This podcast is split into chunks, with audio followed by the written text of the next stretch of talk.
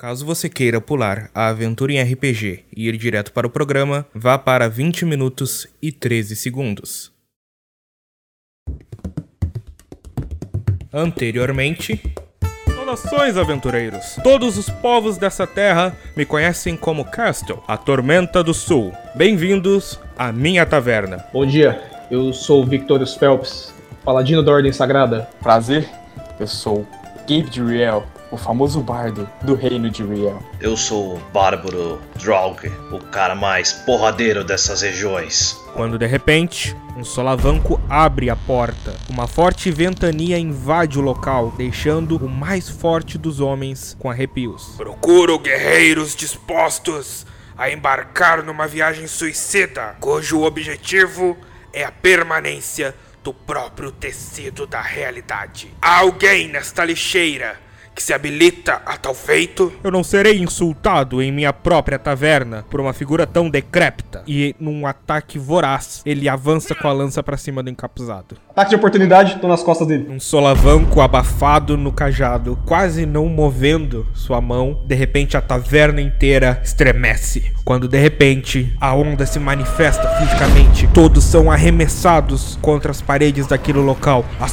próprias paredes são arremessadas para fora. Um buraco enorme se abre sobre a taverna e as paredes cedem como se fossem feitas de papel.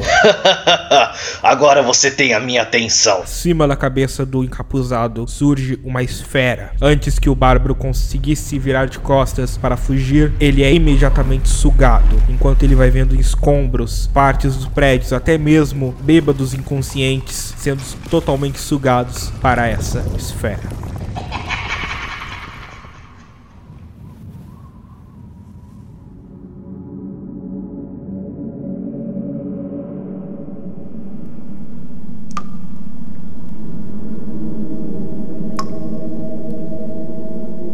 Drolk, você é o primeiro a se levantar. Você não tem muita certeza do que aconteceu. Você lembra de enfrentar um ser encapuzado. Você não sabe se isso aconteceu há 5 segundos, há 5 minutos, há 5 horas. Você apenas se vê num ambiente escuro a princípio, de certa forma úmido. Você sente pedra molhada na sua mão. Você se levanta, você percebe um eco a cada movimento que você vai fazendo e você sabe, você está numa caverna. Certo. Eu consigo enxergar os meus machados em volta? Tu vai assim esfregando com a mão no olho, tu vai começando a ter uma leve noção do espaço da caverna. Ela parece longa, olhando assim pros cantos não consegue ver de fato um fim, porém tu percebe uma luz vindo muito acima da tua cabeça, tu não consegue enxergar o teto, mas é uma luz fria que desce e banha suas costas, o chão, e você percebe o reflexo de dois machados a uns 3 metros de onde tu tava caído. Certo. Eu vou então buscar os meus machados, afinal de contas, uma caverna dificilmente não está habitada. Tem alguma passagem, algum caminho que eu posso caminhar? Você olha em volta e você aos poucos se acostumando com essa luz fraca, vai percebendo o ambiente à sua volta. Tu percebe algo que tu não tinha visto antes. Uma perna. E no que tu vai aproximando para ver, tu percebe um corpo pequeno, com uma armadura leve. Tu logo reconhece como seu companheiro, Gabe DeRuel, inconsciente. Eu vou me aproximar dele, vou dar uns toques leves, né? De mão pesada, para ver se ele acorda. Ô, oh, Gabe, acorda aí, meu. Ah! Quem é você? Eu me afastar rápido, com medo, não sei que porra é essa. Eu vou conjurar um globo de luz no meio do desespero para conseguir enxergar. Num piscar de olhos, a luz fria do ambiente é tomada por uma luz branca, energética. Uma orbe de luz que flutua acima da cabeça de vocês ilumina o ambiente, revelando paredes que vão até se perder na vista. Rocha, firme, sólida, porém úmida. Tá assustado, querido? Ah, Draug, a gente morreu? Olha, se isso aqui é morrer, não é o que eu quero da vida. Tó, pega meu braço aqui e levanta. Obrigado. Cadê? Cadê o Victorious? Cadê meu alaúde? Que lugar é esse? Eu tenho tantas perguntas quanto você, mas eu não faço a mínima ideia onde tá aquele seu instrumento que você tentou acalmar o pessoal na briga. Bom, eu vou olhar em volta, tentar achar o Victorious.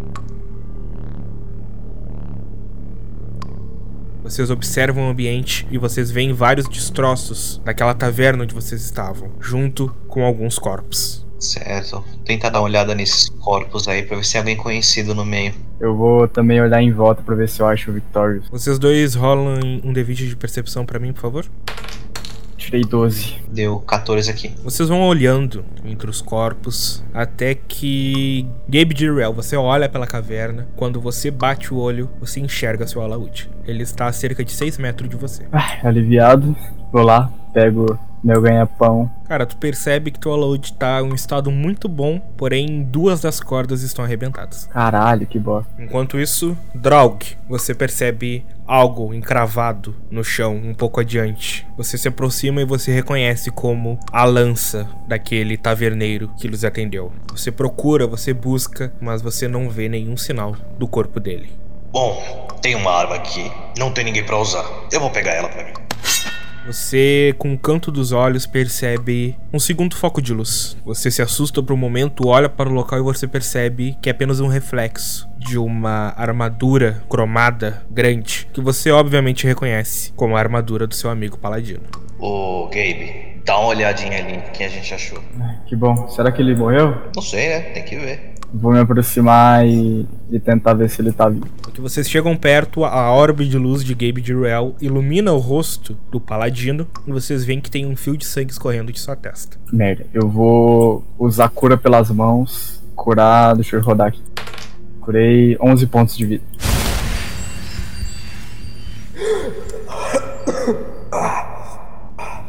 Cara, eu me levanto ainda sentindo um pouco das dores do impacto. Eu olho em volta. Vocês três agora olham em volta e percebem que o ambiente de vocês é bem diferente do que vocês estavam acostumados. Vocês sabem como viemos parar daqui? Ah, não. Eu acho que aquele. Eu não sei que droga era aquele. Aquele feiticeiro teleportou a gente pra cá. Acordamos aqui, que nem você. Na verdade, eu só lembro de acordar aqui e ver dois frangotes caídos. A hora que eu escuto aquilo, eu dou aquela uma leve ajoelhada no chão. Eu vou usar uma magia. Eu vou tentar detectar qualquer magia que possa ter transportado a gente até ali. E se eu conseguir descobrir ela, eu quero usar uma outra magia, que é a... uma magia de reversão Pra eu tentar levar a gente de volta. Pra magia de detecção, eu vou precisar que tu role um D20. Eu tenho mais dois de atributo.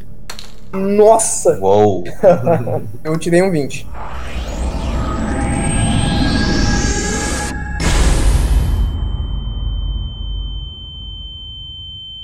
Draug, Gabe Dirrell, vocês dois percebem. O paladino, confiante, se torna completamente pálido de uma hora para outra. Eu encaro meus dois companheiros, eu falo para eles: temos um problema bem grande. Maldita heresia! Fale logo, homem. Aquele maldito, eles usam uma conjuração, mas tão profana e hedionda que sequer posso mencionar o nome do poder conjurado. Nós não estamos nem sequer no nosso plano, na nossa dimensão. Tá, então. Onde tá esse cara? A gente mata ele e tá tudo certo, não é? Adeus. Não deve ser tão ruim. Vamos tentar achar uma saída daqui e aí a gente pensa no que a gente vai. Bom, se incomodariam de ajudar um bom e velho homem? Que diabos de local é esse? Vocês nem se atentam à presença de uma quarta pessoa que surge por um corredor mais escuro. Bom, você que acabou de chegar, imagino que saiba de algo. Bem, a última coisa que me lembro é de ter visto um homem assustador, parecia até o próprio diabo. E agora estou nesse lugar. Cara, eu observo aquela figura, eu me aproximo um pouco mais dele. És um monge? Sim, via saindo de uma missão que tinha para com o rei. Tinha acabado de sair do monastério e me deparei com aquela criatura horrenda. Acredito que vocês devem saber algo a respeito dele. Infelizmente sabemos até demais. O maldito conjurou essa dimensão profana para dentro do nosso próprio mundo, ou então talvez conjurou o nosso mundo para dentro dessa dimensão profana. Estamos com sérios problemas. Não, enquanto isso, eles estão conversando aí, eu dei aquela analisada nele. Vou tentar detectar o alinhamento dele, quero saber se ele é gente fina. Quero que tu role um D20 e um D6. Nossa! Foi muito bom. Tirei 9 no D20 e 2 no D6. Cara, tu não consegue perceber o alinhamento deste homem que encontrou vocês nessa caverna. Nivek, você percebe que alguém tentou ler sua aura. Bem, um pouco desconfiado, não? Bom, acho que eu não tenho muita escolha. Acordamos aqui e você aparece assim do nada. É muito estranho. Você tem que me entender. Eu entendo, eu entendo, rapaz. No seu lugar faria a mesma coisa. Apesar de não tê-la feito agora. Mas me explica, como é que você chegou aqui? Que o bardo termina de falar, vocês quatro sentem um tremor que ressurge na caverna, vindo exatamente do corredor de onde surgiu este monge. Cara, a hora que eu sinto aquela presença, eu apenas olho assim com um leve pesar pelos meus companheiros e vou me concentrar agora em orar e elevar o máximo que eu puder a minha fé. Então eu me ajoelho, coloco um joelho no chão, eu cravo a ponta da espada suavemente na rocha e começo a orar, pedindo a ele que me dê forças para seguir em frente. Vocês vão sentindo esse tremor que antes era único se tornando ritmado, até que de repente vocês quatro ouvem algo que arrepia a espinha de vocês. O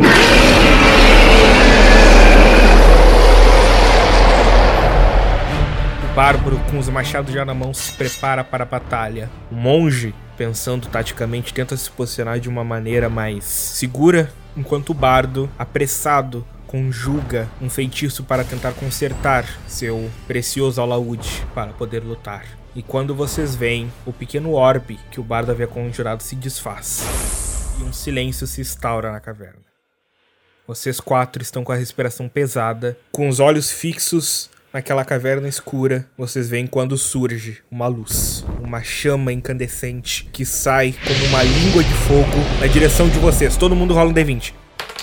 Cara, três. Eu tirei 16. Cara, eu tirei três. 14. Com reflexos ágeis, Gabe Durrell consegue pular para a esquerda, enquanto o monge ágil dá uma cambalhota para a direita. O bárbaro cruza os machados na sua frente para receber o ataque. Enquanto isso, o paladino apenas percebe uma chama a 5 metros de seu rosto.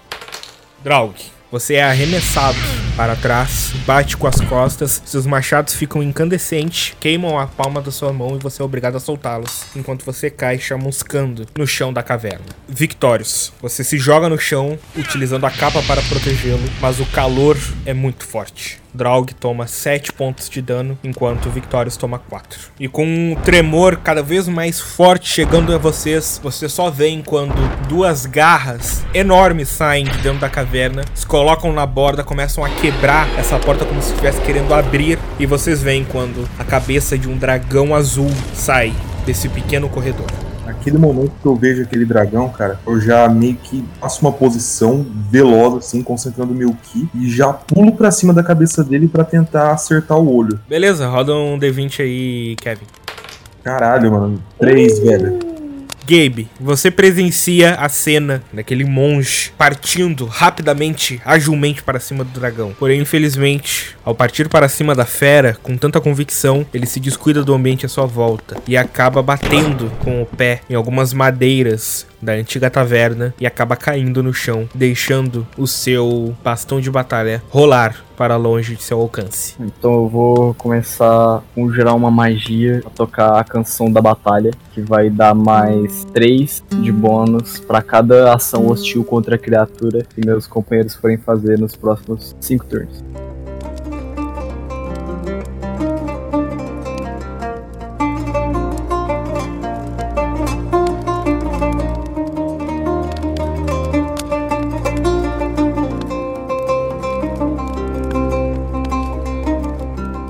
Victorious Phelps, você vê enquanto o dragão adentra esse ambiente com os olhos em fúria. Imediatamente seus olhos são levados até a piedade, sua fiel companheira que está incandescente, cravada no chão devido às chamas daquela fera. Cara, eu observo a piedade. é, dá pra mim usar ela? Como é que ela tá? Cara, ela tá incandescente, tu não consegue nem segurar ela. Eu olho em volta pra tentar ver o cenário, ver como é que tá essa batalha, como é que ela tá se desenrolando. Tu olha pro lado, tu vê seu companheiro bárbaro se levantando enfurecido, mas no canto daquela caverna tu enxerga seu companheiro bardo. Olhando pra sua direita, você percebe aquele monge caído no chão, se levantando. O dragão, ele tá indo pra cima de, do monge porque ele tá bem perto. Você nota que o dragão está olhando diretamente para o monge. Mano, eu não sei se ele vai atacar ou fazer alguma coisa, mas eu vou correr em direção ao monge. Quando eu vou correndo, eu vou invocar uma magia que ela se chama Santuário. Qualquer criatura ou inimigo caótico, ele me ignora. Ele não consegue atacar e eu vou me impor entre o dragão e o monge. No momento de puro êxtase, inflamado pela magia do bardo, Victorious Phelps se levanta em busca da defesa dos indefesos. Ele corre para a frente daquele desconhecido, buscando protegê-lo, invocando sua magia de santuário. Deus, seu poder possa se envolver entre meus ombros. Que sobre a sua bênção você me guarde para sempre dentro do seu santuário.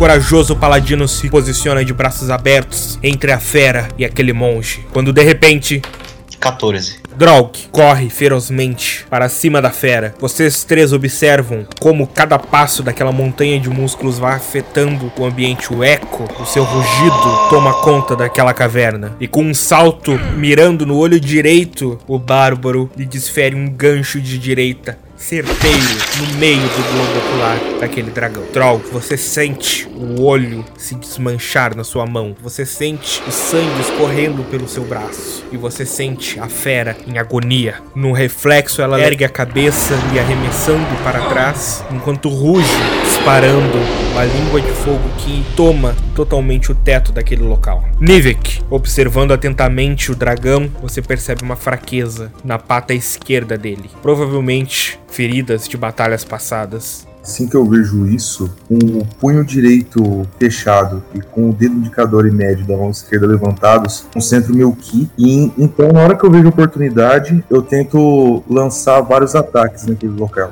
Kevin, rola um D20 aí pra mim.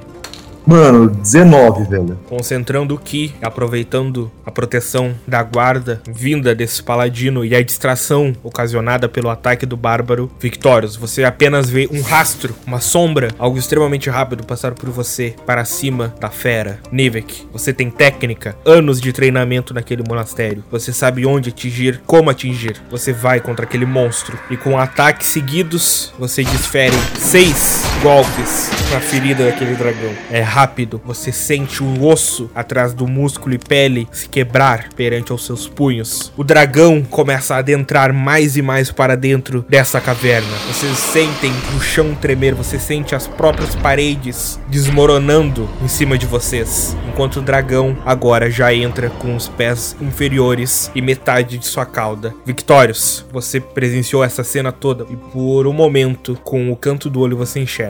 A piedade já está fria e o dragão está na sua frente. Eu disparo até ela pra tentar pegar minha espada e poder ajudar meus amigos a investirem contra essa serpente cruel. Rola um D20 aí então. Vamos lá. Puta! 20! Chupa!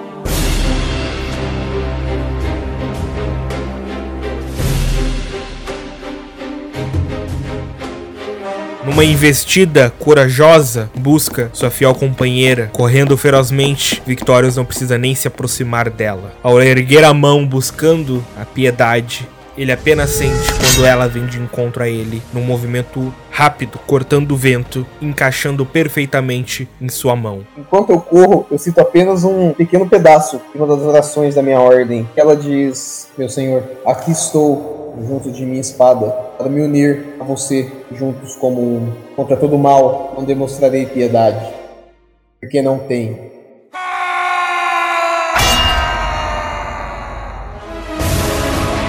Um ataque horizontal da esquerda para a direita, Victorious Phelps desfere um golpe letal.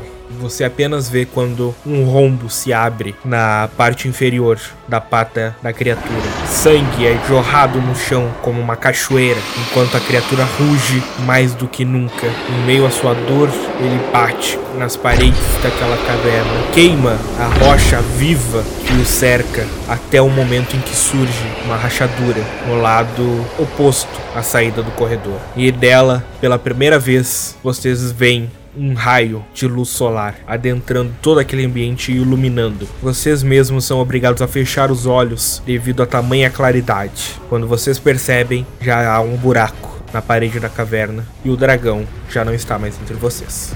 Corram, a caverna vai desmoronar, vai, vai. Eu vou buscar os meus machados e saio correndo. Olho meu bastão caído, pego e já vou em disparada ao buraquinho da caverna. né?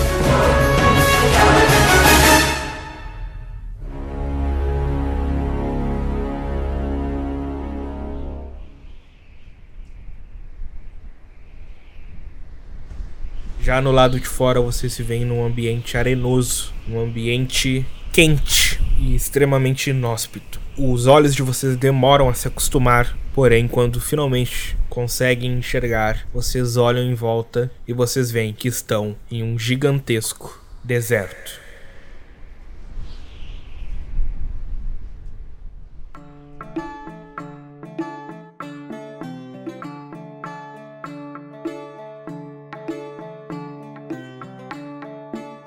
Olá todo mundo, eu sou o Cast e sejam muito bem-vindos a mais um episódio especial de RPG. Hoje eu estou novamente com a taverna reunida aqui para falar um pouco sobre como criar o seu personagem de RPG. Porém, antes que eu me esqueça, temos um convidado trazido pelo nosso nobre paladino. Se apresente para nós, Kevin. Aí pessoal, aqui é o Kevin e eu tenho uma nobre missão de não acrescentar nada nesse podcast. Que isso, cara. Bravo. Beleza, então nesse episódio vamos discorrer um pouco e conversar sobre os pormenores de se criar um personagem de RPG. E para você ouvinte que tá ouvindo isso, eu aconselho fortemente a procurar o episódio de número 4, Como Jogar RPG, que ele é um excelente passo a passo para quem nunca se aventurou nesse meio de entretenimento e é obviamente um complemento obrigatório para este episódio. Então chega de enrolação e vamos lá. E aí, gurizada? Opa. Vamos criar um personagem de RPG então. Como que faz? Então, lembrando, assim, a gente tem que especificar primeiro que a gente não vai estar focando em nenhum sistema específico nesse podcast. Então, se você estiver procurando como criar um personagem de um sistema específico, eu recomendo que você vá pro YouTube pesquisar exatamente o sistema que você tá falando e geralmente tudo isso vai estar nos livros da RPG. Mas a gente vai tentar ser mais abrangente aqui, explicar mais ou menos como é que funciona, o que que o seu personagem, o que que seus atributos e o que que a sua personalidade em ficha, digamos assim, vai definir no jogo, porque não depende só do mestre, né? É você quem cria o seu herói. Depende do mestre, sim. O mestre deixar o cara fazer um reptiliano, ateu, maçom, punk, mexicano, a culpa é do mestre que o personagem sai uma bosta. Vai ser interessante. É, tem isso aí. Como a gente falou nos programas anteriores, RPG é muito sobre liberdade. Sim, obviamente que tem aquele pessoal mais roots que gosta de abrir aquele livro imenso e ler as regras dos pormenores, mas a essência do RPG em si tá muito ligada à liberdade da forma como você joga RPG. Porém, não dá pra extrapolar demais. Ou será que dá? Ah, dá. Ah, Ah, tá. tem três palavras. Cubo gelatinoso clérigo. Caraca, esse personagem foi incrível. Na próxima campanha de D&D eu vou colocar um NPC cubo gelatinoso clérigo. Se você quer ouvir mais dessa história, confere lá o episódio de número 9. Piadas à parte, vamos falar pra quem tá começando de fato, o que, que é importante focar quando a gente tá criando um personagem. Porque muita gente que quer jogar RPG acaba muitas vezes travando naquela cena clássica. E eu vou falar disso muito na questão da internet, como estamos vivendo um momento de pandemia e é muito normal e está acontecendo demais ter RPGs online, seja streamers fazendo ou pessoas em si se reunindo como nós fazemos. Acontece muito daquela coisa do mestre simplesmente, ó, tá aqui o livro do personagem, tá aqui tua ficha, escreve aí e aí a gente começa. E a pessoa acaba meio que se perdendo porque fica aquele desnivelamento, tá ligado? Porque a pessoa tá no hype, ela quer jogar, ela ouviu lá os episódios do Café na Taverna, se empolgou, só que aí, de repente, ó, aqui, ó, toma essa ficha de Excel pra tu preencher. Boring. Que eu acho que a gente pode citar do mais básico, assim. Como o Gabi falou, a gente não vai citar um sistema específico. A gente terá episódios em que a gente vai falar de sistemas específicos. Esse não é um deles. Mas assim como toda prova de escola, no cabeçalho tem lá nome e data, em toda ficha de RPG vai ter o básico, que é o nome, a classe e pontos de vida, assim, sendo bem genérico. Que é algo extremamente comum a todos os sistemas, ou a grande maioria dos sistemas. E aí temos duas partes muito importantes, que é a escolha do nome e a escolha da classe. Na maioria dos RPGs que você vai jogar, vai ter tipos de heróis diferentes. Como base, eu gosto de usar o D&D, porque ele é o mais conhecido e é o que geralmente é mais jogado por iniciantes. É o mais estereotipado também, né? É, também, com certeza. Comece pelo D&D, você vai conseguir. Ele é complicado até o ponto de não ser chato, tá ligado? Ele para na medida certa. Então, na maioria dos RPGs que você vai jogar, vai ter tipos de personagens que você pode criar. No caso do D&D, isso é definido através das classes. As classes são o tipo de guerreiro que você vai ser. Se você vai ser um mago, é uma classe. Se você vai ser um feiticeiro, um bárbaro, um bardo. Tudo isso são definidas pelas classes. Todas as classes, vai ter lá no livro direitinho, tudo que ela oferece de habilidades, como o par, vai ter todas as informações necessárias de cada classe no livro.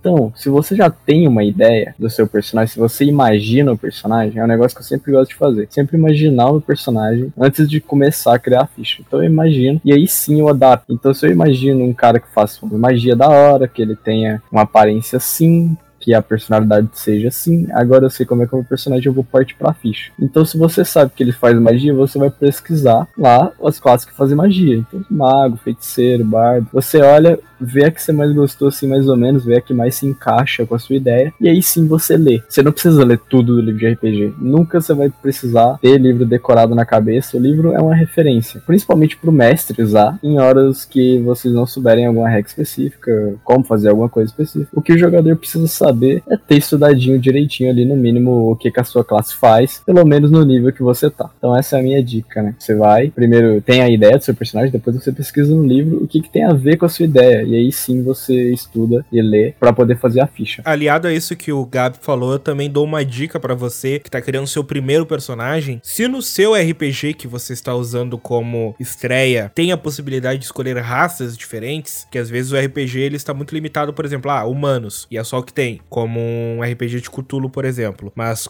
D&D, Cyberpunk, tem a liberdade de escolher raças. E caso você tenha tido um branco, não saiba por onde começar, não faz ideia de que tipo de personagem criar, uma dica que eu dou é, vai ler sobre as raças. Ah, o que, que é um elfo? O que, que é um orc? O que, que é um android em Cyberpunk? É uma boa forma de você começar, porque aí você vai ter uma base social do tipo de personagem que você quer criar. Uma coisa que eu me apercebi disso, citando um exemplo mais conhecido do pessoal, é em Skyrim. Quando tu começa o jogo, tu não tem ali a escolha da classe. Não aparece ali na tua frente. Você quer ser guerreiro, você quer ser mago, você quer ser arqueiro. Não, não. Aparece a escolha da sua raça. E cada raça tem vantagens e desvantagens, tem histórias diferentes, tem preconceitos ou benefícios dentro da sociedade daquele jogo. Então isso eu acredito que pode servir como um motivador para a ideia do seu primeiro personagem, caso você não tenha algo muito fixo. Cara, é questão de afinidade. Como o pessoal aí falou, né? Você dá uma lida nas raças, nas classes, perceba características dessas classes que tem a ver contigo, né? Se você tem o tipo de personalidade que é mais de cuidado com o próximo mesmo, né? Você se importa, ser um pouco mais, eu não diria delicado, mas um pouco mais sensível, aí eu sugeriria, né, você buscar classes de suporte, sabe? Talvez um paladino, talvez ali um clérigo, sabe? Que na hora de você interpretar esse personagem, né, você jogar com ele, fica mais natural e fica até mais divertido do que, por exemplo, você pegar um bárbaro parrudo, sendo que você não tem certas características agressivas. Você não sabe ser agressivo. Aí você vai ser um personagem, um bárbaro, parrudo, toneladas de músculo, espada gigante, só que tem medo de ir pro campo de batalha, sabe? Um exemplo bem prático disso, citando novamente Skyrim, e uma coisa que tem nele é uma versatilidade da gameplay. Porém, das diversas vezes que eu joguei Skyrim, eu nunca consegui jogar de ladrão, porque eu não suporto suporto jogar em stealth em Skyrim. Eu tenho que partir pra porrada. Traduzindo isso pra dentro do RPG, que é um jogo diferente, tu não tá agindo na prática, tu não tá com controle na tua mão, tu tá atuando, tenta buscar afinidade entre quem tu é e o teu personagem. Eu não tô pedindo para tu se fazer. Isso é até uma dica que a gente dá. Não se faça como personagem, faça alguém. Só que também não precisa ser alguém muito longe de quem você é, porque senão, principalmente para quem tá começando, para quem tá iniciando no RPG pela primeira vez, isso pode ser difícil. Com certeza, é muito mais fácil você interpretar alguém que se parece com você de certa forma do que se você tentar interpretar alguém que seja completamente diferente. Então, se você estiver tentando começar na RPG, tiver meio na dúvida assim sobre como interpretar, como entrar no personagem, é só tentar não fazer um cara que seja longe demais de quem você é, sabe? E uma coisa, não se preocupa se o seu personagem vai parecer, entre aspas, falso. Porque eu sentia muito isso nos meus primeiros personagens, porque eu não sabia jogar muito bem. Então, era um cara muito bom, corajoso, esperto, atento, praticamente alguém que não tinha defeitos. E hoje em dia, depois de anos de experiência, eu já curto mais fazer personagens quebrados. Tem um RPG de um amigo nosso aí que uma das bases da história dele é a coragem de seus participantes e eu quero fazer um personagem cagão e ele tá brabo comigo por causa disso. Então, Eu já tô acostumado a isso, eu sei brincar com isso. Pra você que tá começando pra não ficar perdido ou até achar sem graça no meio do jogo, vai pelo caminho comum, não tem problema, experimenta, testa, joga, se diverte. Precisar que tu role um D20. já fiz também um samurai que tinha falhado no ritual de e ele se sente completamente um lixo. Tipo, ele desonrou o único dever que ele tinha naquele momento como samurai. Ele não se sente mais um samurai. A honra dele foi quebrada. Ele tem vergonha de si mesmo. Ele usa uma máscara por causa disso. Então, sabe, todos os meus personagens têm algum defeito muito absurdo. Eu acho isso mais foda de jogar com eles assim. Se você ficar criando personagem heróizinho, estilo protagonista de anime, vai encher o saco, cara. Não pode até não ser o seu saco, mas acho que seus amigos com o tempo vão enjoar. E rola risco até de virar um estereótipo que depois você vai querer não ter começado na sua vida. Tipo, eu tenho um amigo, toda a campanha parecia que ele criava o mesmo personagem, só que um pouco diferente. Era sempre um cara com a classe diferente, mas quase sempre ele era humano, raramente mudava no Day Days. Só que a personalidade do cara era sempre a exata mesma. E era um cara que agia que nem o Sasuke. e era muito chato, velho. Tipo, a gente começou a zoar, falar, caralho, Arthur, vai fazer de novo a porra do Sasuke, pô.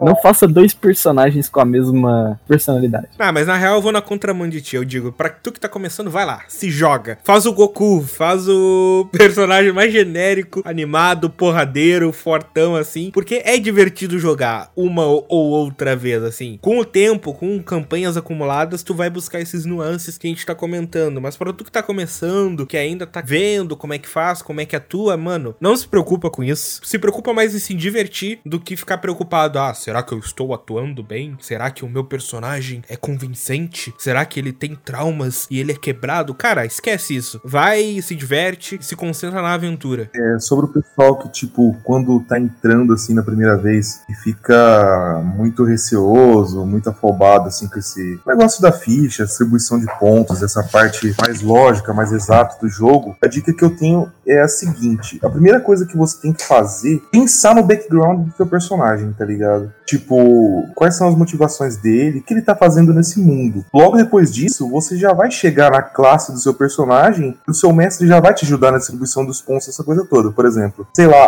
ah, eu tenho um personagem que ele é muito inteligente, mas ele é orgulhoso, ele briga com os mestres dele e tal, tal, por discussões ideológicas, políticas, teóricas e tal. Mano, se você tá num RPG medieval, por exemplo, muito provavelmente você já tá fazendo um, um mago, um clérigo, alguma coisa assim. E com isso você já vai ter a sua ficha meio que a sua predisposição, tá ligado? Aí só basta confiar no seu mestre, te ajudar a montar a tua ficha, e o jogo vai rolando, cara. Basta você sentir uma proximidade com esse seu personagem, tá ligado? Você sentir que aquilo é um pouco real, você se interessa pela coisa, você vai jogando e vai saindo no automático, né? A sua interpretação e tudo mais. Isso é bem importante o que o Kevin falou, que é a criação do backstory, né? O alicerce de todo o teu jogo, porque um RPG ele é um jogo cooperativo, mas ele também é um jogo pessoal. O mestre, ele tem que se preocupar com a aventura. O jogador, ele tem que se preocupar com o personagem. É quem tu é no jogo, basicamente. Uma dica que já foi dada e a gente repete aqui é pensa bem a respeito de quem tu tá montando pra atuar. E eu sou desses chato assim, isso é algo muito meu, assim, o Felipe conhece, ele já leu as minhas backstories. Cara, eu escrevo muito da backstory porque eu quero criar alguém incrível, tá ligado? Eu não quero ser genérico no sentido de, tipo, vamos pensar aqui, ah, vou criar um,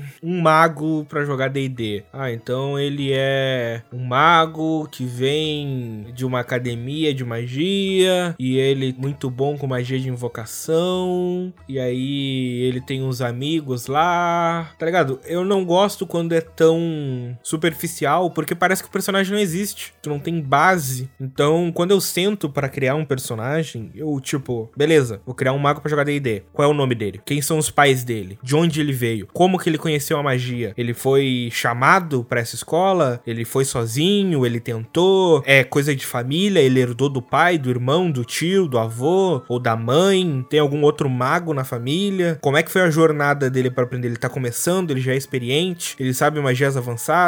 E isso também depende muito do nível que o mestre vai te dar no começo da aventura, mas tanto faz. O backstory, ele importa nesse sentido, na minha concepção, não sei se vocês concordam comigo, porque me ajuda de fato a entrar, beleza? É realmente alguém. Citando um exemplo aqui, eu criei um personagem para jogar o RPG de Call of Cthulhu com a gorizada aqui que o Felipe mestrou. Cara, eu escrevi um textão sobre Edward Thompson, que era o meu personagem. Ele era um doutor, nasceu em tal cidade, ele se mudou para tal cidade para fazer faculdade. Como era um RPG que se passava após a Primeira Guerra, ele foi como médico para a Primeira Guerra, ele lutou no front tal, no front tal, no front daqueles, presenciou tais eventos, ele tem tais pessoas com da qual ele confia, da qual ele tem uma forte ligação. Ele voltou, ele trabalha de tal jeito, por exemplo, meu personagem era legista, porque os traumas de guerra dele afetaram ele tanto que ele não conseguia mais cuidar de vivos, ele queria apenas cuidar de mortos. E esse era um traço forte da personalidade dele. Ele era muito pessimista, muito cético. Então foi assim que eu desenvolvi esse personagem, através de uma backstory que faça sentido e de uma criação de uma personalidade, para eu não sentir que eu tô jogando qualquer coisa. Ah, vamos jogar com o futuro. Aí fico eu aqui, o Matheus, sentado, ouvindo as dicas do mestre, pensando, não, eu entro no personagem, beleza. Edward Thompson, 1922, Nova York, aquele ambiente. E isso dá uma imersão gigantesca, que para mim é o que tem de melhor pro RPG, é o que mais me atrai nesse jogo. Opinião pessoal minha, eu prefiro muito mais jogar do que mestrar. Porque como mestre, eu me sinto muito fora do jogo. Eu me sinto literalmente como um mestre acima, vendo os personagens de cima e controlando tudo. É divertido, é legal criar uma história e ver como os jogadores reagem a isso. Só que a sensação de estar dentro de uma campanha, de não saber o que vai acontecer, de reagir às coisas que acontecem e de tentar atuar literalmente a tudo que tá acontecendo, é o que faz do RPG tão apaixonante. Cara, sobre essa parte do background ainda. Tipo, isso é o que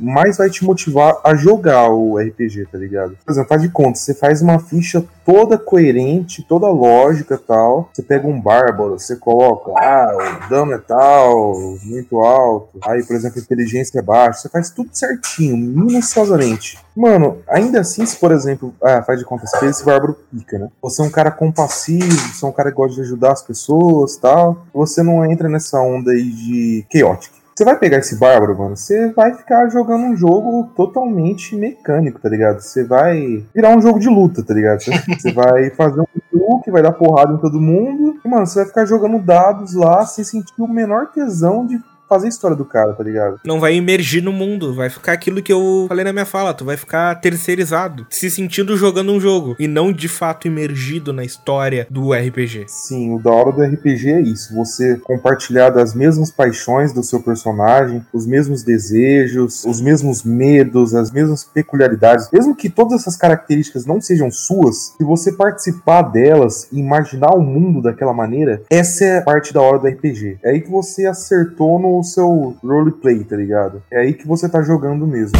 Precisar que tu role um D20.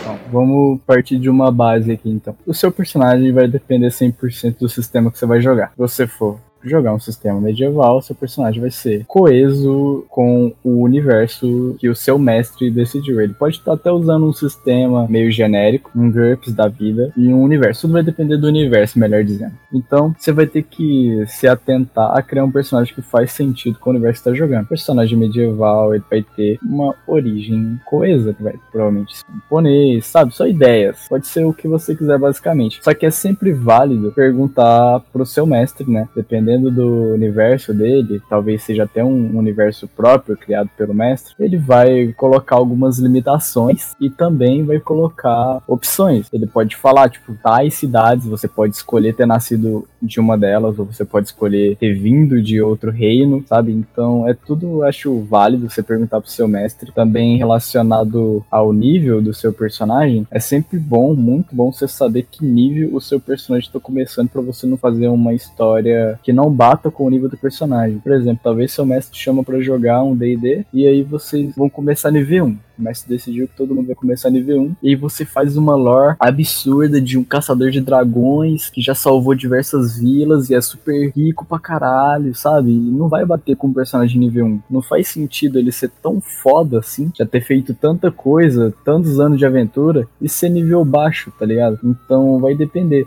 Agora, se muitas campanhas também já começam nível alto, principalmente sessões que vão ser mais curtas, assim, um one shot, talvez uma trilogia, muitos mestres optam colocar nível 10 para cima, até nível 20, no caso do D&D. E aí você sim pode criar à vontade um personagem que seja lendário, assim, de certa forma. Porque aí faz sentido com o nível que o seu personagem vai começar. Isso vai depender do mestre, é só perguntar, não custa nada. Vai poupar para você e pro mestre um trampo, sabe? Exato. Um bom mestre, na minha opinião, opinião, ele sempre vai te dar uma guia. Por exemplo, eu vou citar um exemplo que eu mesmo fiz como mestre no primeiro RPG que eu mestrei. E eu falei pros guri, gente, vocês podem criar um personagem de qualquer região do mundo, é no nosso mundo real. Pode ser pobre, pode ser rico, pode ser de qualquer nacionalidade, pode ser de qualquer classe social. E eu só disse, cara, só tem um detalhe, ele precisa ter um, algum arrependimento. E eu larguei para eles. Deixei o pessoal ter a criatividade para criar toda a backstory. E eu só frisei, gente, pode ser qualquer coisa, mas precisa ter algo que seu personagem se arrepende. Esse era o alicerce da qual eu criei a minha história como mestre. Então, muitas vezes, quando o mestre ele tá criando algo que ele tem já pré-definido algumas coisas, ele vai te passar algum guia. Olha, vai ser uma história que vai começar em tal região. Então, pensa em algum personagem que faça sentido estar ali naquele momento, tá ligado? Eu acho que é por isso que existem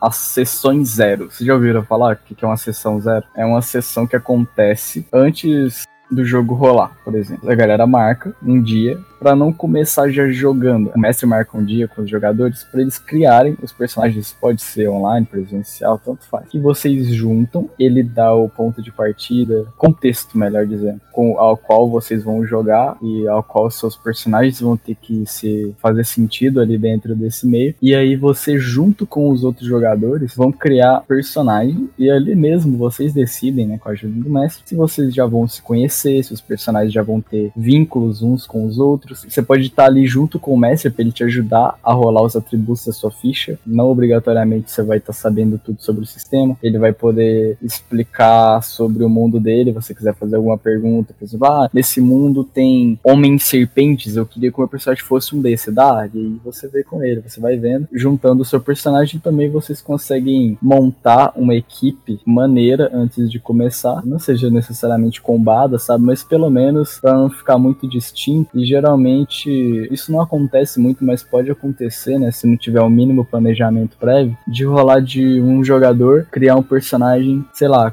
caótico neutro, outro criar um leal e mal, meio vilãozão, e o outro criar um, um, neutro bom. E aí fica meio não fazendo muito sentido, sabe? O alinhamento do personagem, no caso do D&D. Então tem que tomar cuidado para você não fazer um personagem que não bata de um jeito ruim assim com outros jogadores, sabe? Porque às vezes mais vale a pena você criar um personagem que seja legal, mas não tão fora da casa assim, porque talvez ele vai atrapalhar demais o andamento da história, sendo um cara por exemplo, o mestre decidiu que vocês vão ser um grupo de mercenários e vocês vão trabalhar independente de moral ou ética e vocês são meio do mal. O mestre ele pode colocar até restrições em, em alinhamentos. Ele pode falar, ó, eu já fiz isso e eu já joguei campanhas que mestres fizeram isso, então ele pode falar assim, vocês têm que ter pelo menos no alinhamento, pelo menos neutro. Vocês não podem ser bom ou leal. Quer dizer, leal até pode, mas aí não pode ser bom. E aí, se você fizer um personagem, sei lá, leal e bom numa campanha e seu grupo é um grupo de bandidos, não vai funcionar, entendeu? Então depende muito do background. Tem que fazer um personagem que se encaixe com o universo e com o que vocês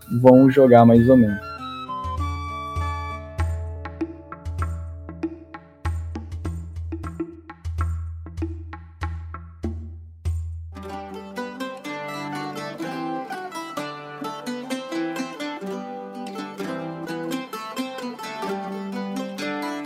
Ok, criado então a história do seu personagem, criado todo o backstory dos acontecimentos que vão dar vida, que você vai encarnar nesse jogo, chega a parte que muitos consideram como a mais complicada e a mais difícil, que nós vamos buscar simplificar aqui, que é completar a ficha. Como eu citei no bloco passado, a ficha ela é literalmente uma página de Excel e muita gente pode se confundir ou até mesmo se afastar do RPG devido a essa complexidade. Só que não é bem verdade tudo isso. Como eu falei antes, normalmente toda ficha ela tem lá a questão do nome do seu personagem, o HP, obviamente, pontos de vida, uma classe ou raça, dependendo da campanha. E quando eu falo classe, não é só limitada a D&D. Por exemplo, num Cthulhu, uma classe é médico, é militar, é jornalista, arqueólogo. Então tem essas coisas que, sendo bem genérico, que pertencem naturalmente às fichas da imensa maioria dos RPGs. E aí, geralmente, abaixo vem uma parte em branco, onde você pode botar um resumo do seu personagem, e logo abaixo vem a ficha em si. E ela não é tão complicada quanto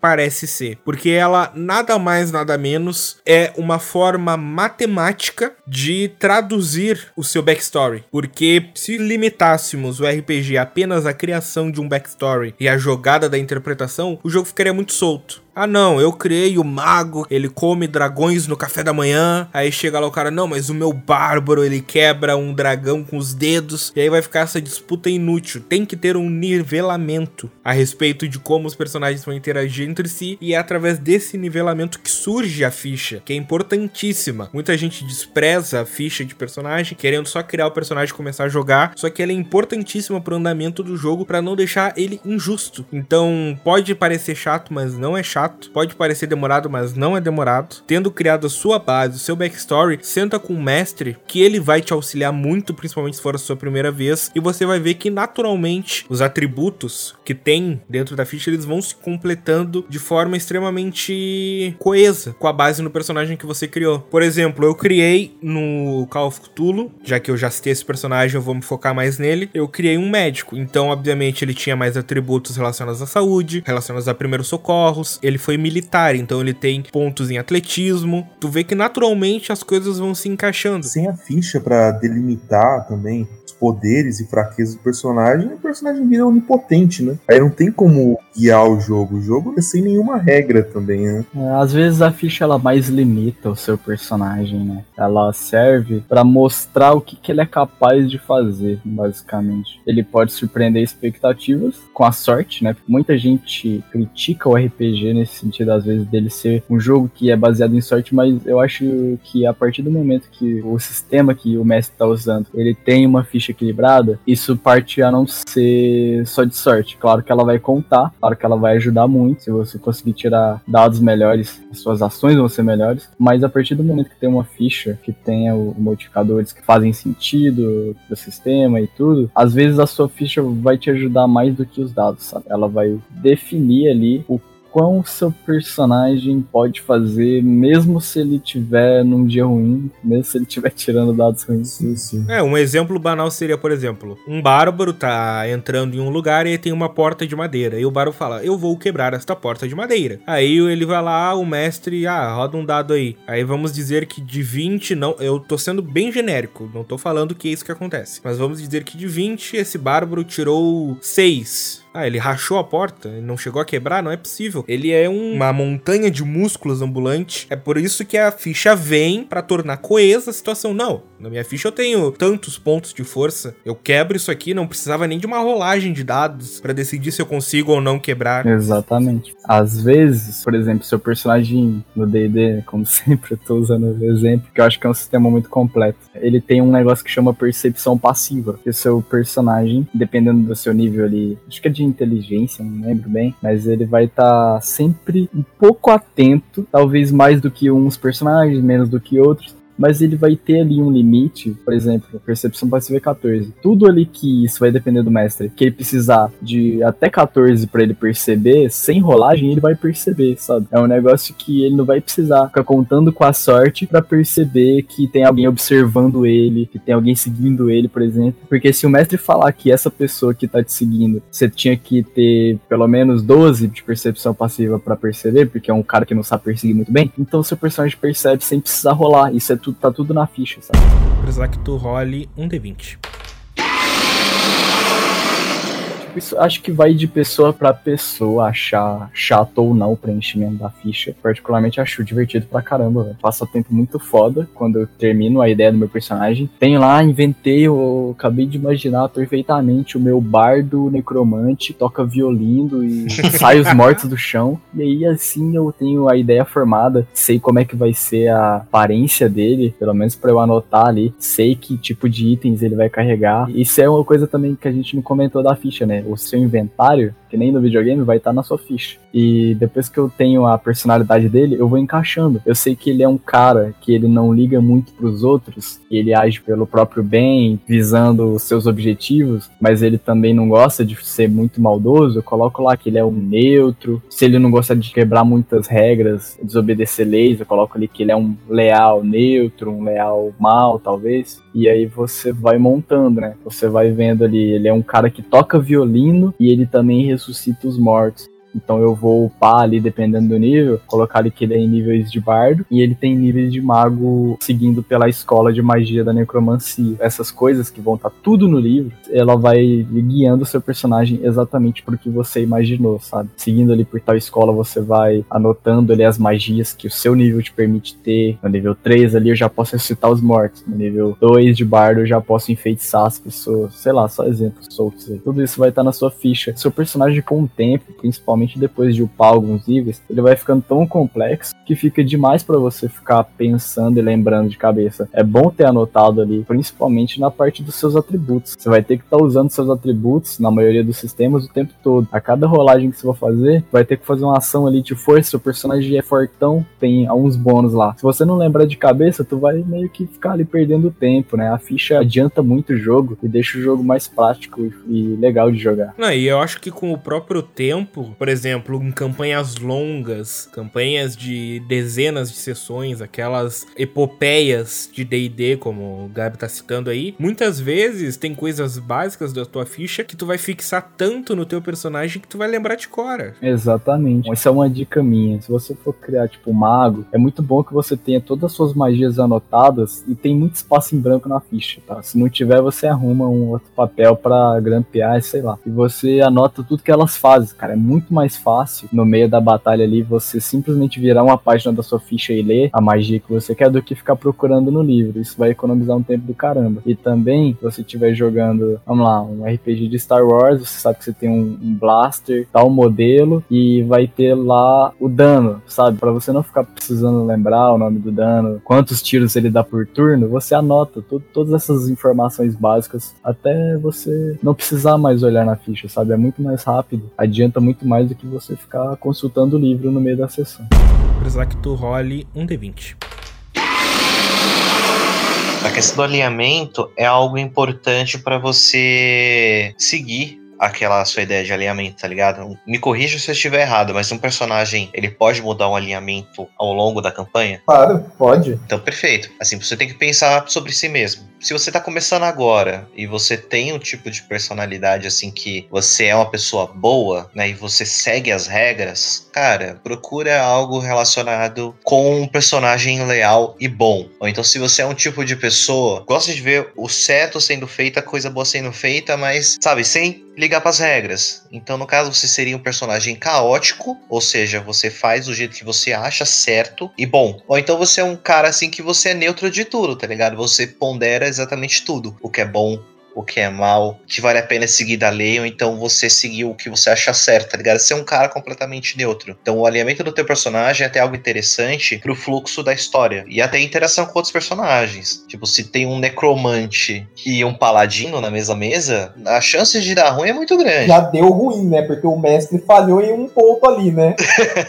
Não, mas falando um exemplo também, pra não ficar muito nessa questão alinhamento, neutro, leal, caótico, para fugir um pouco e abranger mais RPGs, vou dar um exemplo da cultura pop, de um RPG que tá pra terminar esse mês aí, o Nerdcast de RPG sobre Cthulhu, e que é muito interessante ver a dinâmica dos personagens que eles criaram, que no mesmo grupo tu tem um cientista completamente cético e você tem um padre católico. Então, a tensão, apesar do RPG do Jovem Nerd ser entretenimento, é interessante pensar nisso como um jogo. Imagina você tá entrando no jogo e tu tem essas duas figuras tão distintas, a brincadeira que dá pra fazer em torno disso. Um exemplo pessoal aqui que eu já citei nesse programa é o meu personagem do Cthulhu, falando novamente desse sistema de RPG que eu gosto bastante, que eu criei pra campanha do Felipe. Eu criei, já sabendo do estilo de narrativa que viria a seguir, eu criei propositalmente um personagem cético. Então, quando acontece as coisas sobrenaturais que geralmente tem numa campanha de Call of Cthulhu, é muito interessante tu brincar com essa ideia, como tu tá interpretando um personagem que não acredita naquilo e está vendo aquilo diante dos seus olhos. O Dom Azagal e o Thomas Faraday é um contraste muito mais sutil do que um paladino e um necromancer, porque o paladino ele quer o bem, o bem, o bem, e o necromancer ele quer o quê? Devolver todo mundo pro mundo real, ele quer ressuscitar os mortos, ele quer descobrir um poder oculto, e sim, são meio que duas forças que vão contra. Imagina o Thomas Faraday, ele virar um cultista, ele não ia bater essa coisa, essa sutileza com o Azagal, e essa é a parada do alinhamento. Não, é que querendo ou não, o exemplo que eu dei ele é mais crível, porque esse exemplo de um necromante, um paladino, um necromante, um clérigo, ele é tão oposto que é muito difícil ter uma campanha séria de D&D que o mestre aceite essa equipe. Como eu disse, se tiver ou o mestre falhou ou o mestre, ele é muito bom em justificar esse acontecimento, cara, porque assim, é zoado. O, sei lá, o detectar a aura caótica do Ladino ia ficar apitando a cada turno. Todo turno ele ia o controle, ou ele ia descer a porrada do necromance e o caralho é insano. E o legal do alinhamento, que nem o Doug mencionou, que sim, o alinhamento ele pode mudar. Eu vou dar um exemplo aqui com um filme que eu não gosto tanto, uma trilogia, que eu achei bacana na infância, mas hoje já não acho tanto, que é Star Wars. O nosso pequeno Anakin. Ele começa como alguém bom, como um cara que quer fazer a ordem e a justiça. No decorrer da trama, da história dele, ele vai se corrompendo. E essa é uma coisa que, assim, eu já vivi jogando como paladino. Eu comecei como um paladino herdeiro, com um objetivo fixo, e no final da história eu estava lutando por uma causa totalmente reversa àquela. Eu tinha me corrompido, me perdido no meu desejo. Isso é uma coisa bacana para você ter em mente na sua ficha. O alinhamento ele pode mudar. Como você coloca ela quando você está criando, é você no começo da aventura, é você antes de sair por aí e descobrir que depois que você ficar mais velho, você tem que se fuder pagando boleto e trabalhar e se tornar uma pessoa amargurada na sua casa que não gosta mais de sair à noite, entendeu? O alinhamento é isso. Ele pode evoluir sim, e é bacana. Cara, tipo, se você diz que o alinhamento ele não pode mudar, é como se você falasse assim, não, a história não vai influenciar em nada na psicologia do personagem. Sim. Vai acontecer várias coisas e ele vai ser o mesmo panaca de antes. Exatamente. Nada de evolução. Ele não vai ter. Você impedir o alinhamento de mudar, você literalmente você amarra o personagem a não evoluir e não ter profundidade. Então eu acho importante explicar que a gente tá aqui falando de alinhamento, alinhamento como se a gente estivesse no D&D e tal, mas é que muito sistema também não vai usar esse negócio de tendência, de personagem e tal. Você vai simplesmente vai ter que interpretar do jeito que ele é. Você vai poder mudar, né? Você vai poder interpretar ele de um jeito diferente, não só na ficha, sabe que vai mudar. Se a sua tendência muda, em geral, não vai mudar só alguma coisa na ficha ou só no seu jeito de interpretar, dependendo do sistema. Tem que mudar nos dois, sabe? Seu personagem vai mudar. Ele é uma pessoa como se ele existisse de verdade, sabe? Ele tem os sentimentos e eles são mutáveis. Isso mesmo. Citando novamente o Thompson da campanha de cultura, ele começou como cético, só que ao decorrer da campanha, presenciando tudo que ele presenciou, ele perdeu muita sanidade, que é uma característica específica do Call of Cthulhu. No final da campanha, na última sessão, ele era um personagem completamente diferente daquele que começou.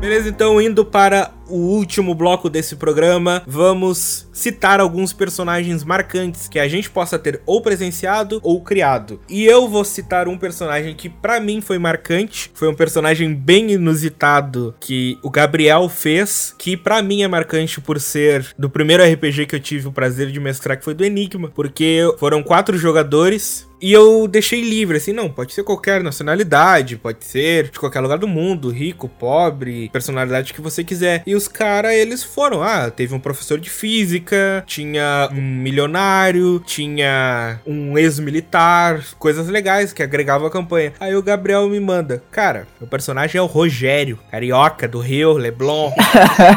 cara, isso foi tão inusitado, tão distoante do que os outros estavam criando que eu achei demais. Eu adorei o personagem. Oh, mas ele era quebradão também, fala aí, mal fudido, drogado, filho de papai. Tinha toda uma história. E o foda foi a evolução que ele foi tendo, né? Que ele chegou um cara todo puto, não queria saber de nada, tava grilado, aí no final ele foi meio que. Solou muita enigma. Nossa, eu acho que ele foi um dos malucos que ficou mais traumatizado, mais sério com essa porra. Ainda mais que ele era o número um do bagulho. Ninguém vai entender isso, né? Mas ele foi o que foi sentindo as piores partes primeiro. E, nossa. Precisar que tu role um D20.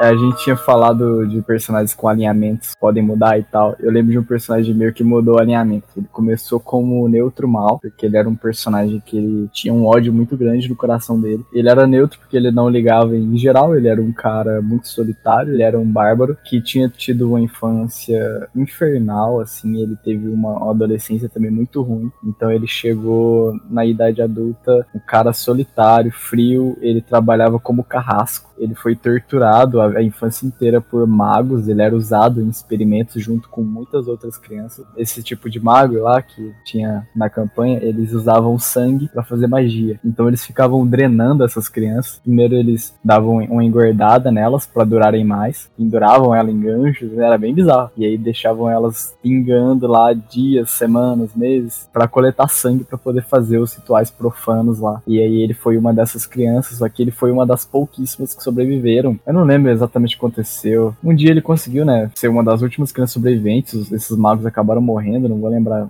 exatamente como. Depois ele foi morar com um cara, um, um, caçador, que era muito cuzão com ele, fez ele de meio que escravo por muito tempo. Acabou que, quando ele já tava chegando na idade adulta, eles se desentenderam. Ele acabou matando esse padrasto dele, digamos assim, e acabou começando a trabalhar de caçador, até que ele arrumou um trabalho na cidade como carrasco. E lá ele sempre cultivou a vida inteira esse ódio e essa fobia por magos. Então ele não podia ver mago, ele tinha uma ânsia por matar, assim, sabe? Ele odiava mago, esse era o ponto dele. Conseguiu muitas chances até nessa campanha de matar um mago ou outro aí. E chegou no final da parada, foi ficando cada vez pior, sabe? Essa parada, porque a gente também teve problemas com outros magos no meio da campanha. E ele começou a fazer cada coisa com os magos que ele achava, que ele foi ficando caótico, tá ligado? E ele terminou a campanha não neutro mal, mas caótico mal, por causa de tanto ódio, assim, liberado e tal. Precisar que tu role um D20.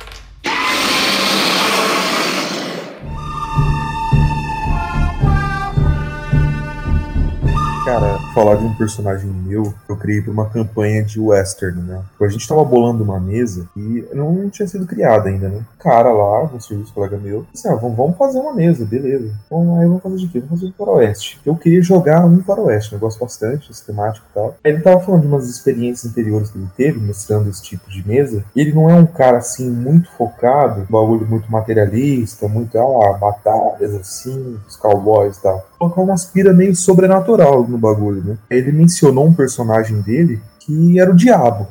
O cara chegou simplesmente, não, quero fazer um personagem que é o diabo, tá ligado? Eu vou ser um advogado e tal, um cara muito bom de retórica e vou chegar convencendo as pessoas. E tipo, eu quero levar a alma dos players do jogo, tá ligado? Um personagem meio cuzão no jogo. Aí eu pensei assim, não, beleza, mas o cara vender a alma dele, ele nem já tem que estar tá, assim no caminho do mal, tá ligado? Ele já meio que tá suscetível a essa coisa. E se um cara full religioso, se um cara totalmente religioso vender esse alma pro capeta? Aí eu falei, não, vai ser uma pira mó da hora se eu fizer um personagem assim, né? Aí depois eu pensei de novo, tá, mas o cara é full religioso, por que, que ele venderia a alma dele pro diabo? Tem que acontecer um bagulho cabuloso com ele, né, mano? Aí eu bolei a história do nosso personagem, o Antônio Ponce Hernandes, né, velho? Brabo, brabo.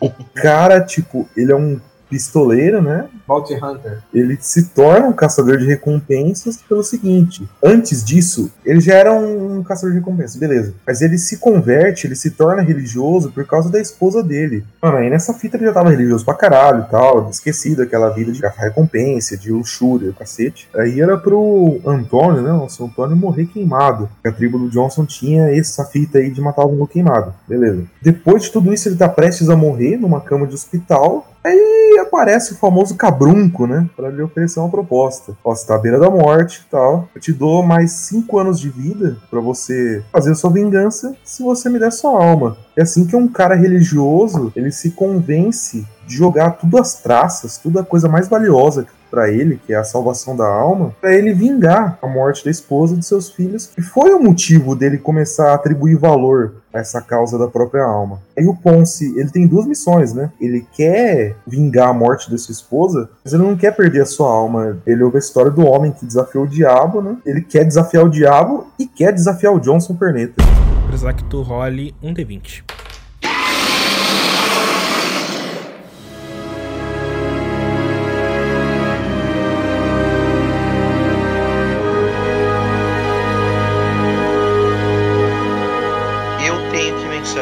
A do meu personagem da campanha de Cthulhu, que eu achei o final dele incrível. Era um psicólogo, né? O Simon, parapsicólogo, né? Aliás. E o que acontece, né? Dentro da campanha de Cthulhu, né, que o pessoal mencionou, tem um recurso ali, né, da insanidade. Então, quanto menos sanidade você tem, mais próximo você entra em contato com as coisas do oculto, né, com criaturas. A mente humana, né, é incapaz de conceber, né? Então, quando você entra em contato, você vai entrando, né, nessa loucura até você se perder por completo. O meu personagem, tipo, chegou no momento em que ele tava lendo, né, o Necronomicon. Até então, o personagem ele tinha uma ideia de alinhamento bom de querer ajudar os espíritos, né, a seguirem o seu caminho. Só que ele ficou tão fascinado pelo conhecimento que estava no Necronomicon que ele abraçou a escuridão por completo. Perdeu por completo a sanidade e ele virou um ser que viajava, né,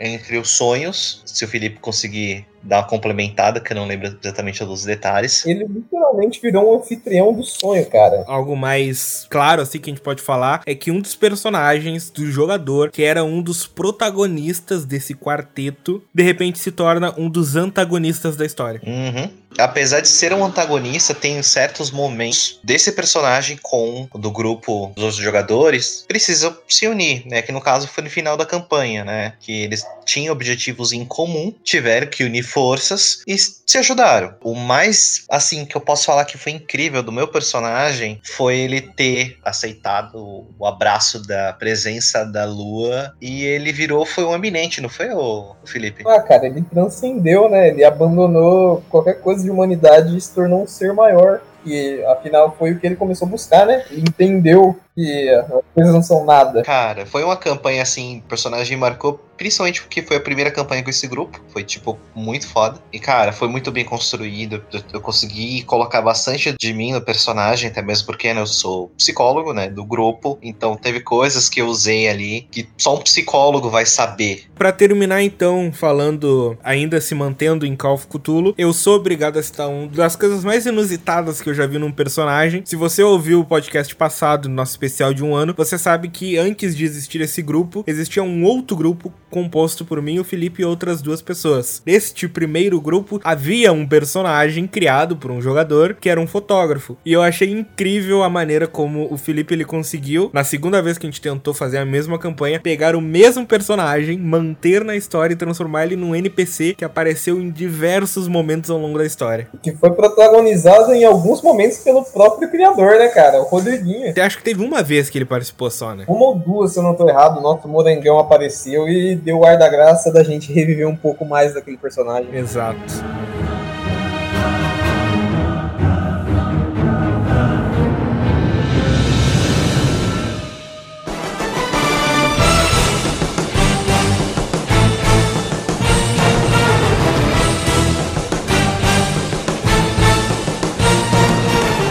Obrigado a você, ouvinte, por ter ouvido até aqui. Caso você não nos conheça, nós somos o podcast Café na Taverna. Estamos disponíveis a cada duas semanas em todos os agregadores do mercado e incluindo oficialmente no nosso site em www.cafenataverna.com.br. Caso você queira ter um contato mais direto com a gente, basta entrar em contato nas redes sociais em arroba Café na Taverna, tanto no Twitter quanto no Instagram, ou mandar um e-mail para café na taverna podcast arroba gmail.com. Este quem vos fala é o Cast. Caso queira ter um contato mais pessoal comigo, basta me procurar nas redes como arroba TheRealCast ou lá no YouTube no canal Cast que eu tô voltando a postar finalmente. E lembrando sempre que todos os links que eu falei e que os meus colegas de mesa vão falar estarão na descrição deste post. Então, essa galerinha, cara, muito obrigado por vocês terem acompanhado até o final desse episódio especial, né, de RPG. Espero que vocês tenham gostado dessa história. Vai ter continuação, então acompanhem os nossos podcasts e se quiserem ter o contato mais próximo comigo, tem o meu Instagram, que é underline dogwill underline, e aí é só adicionar lá. Então, beleza, galera? Tamo junto aí. Até o próximo podcast. Criem personagens legais,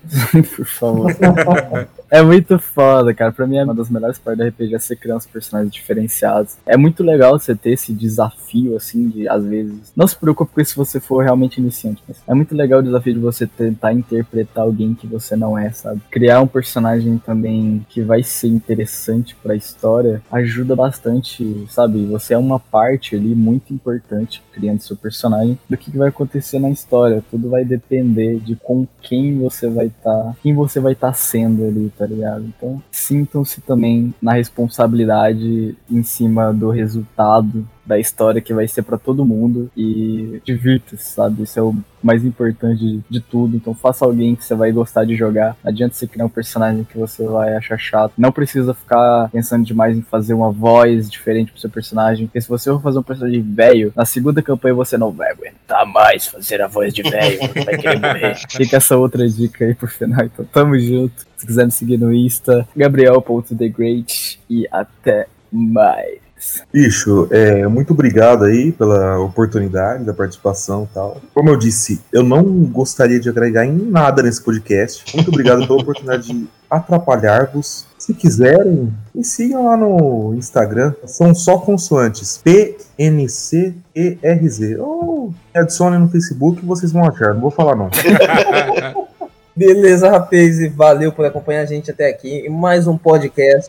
Aqui é o Senhor Maldito jogando de Felipe Vitor, ou Felipe Vitor jogando de Senhor Maldito. Nos games eu tô por aí com esse nick, nas redes sociais Felipe Arquivis. Faz personagem diferente, faz é, paladino caótico, necromancer religioso e faz também o ladrão bondoso. É da hora. É isso aí, pessoal. Valeu, falou. Valeu, pessoal. Muito obrigado pela atenção de vocês e até o próximo programa. Valeu!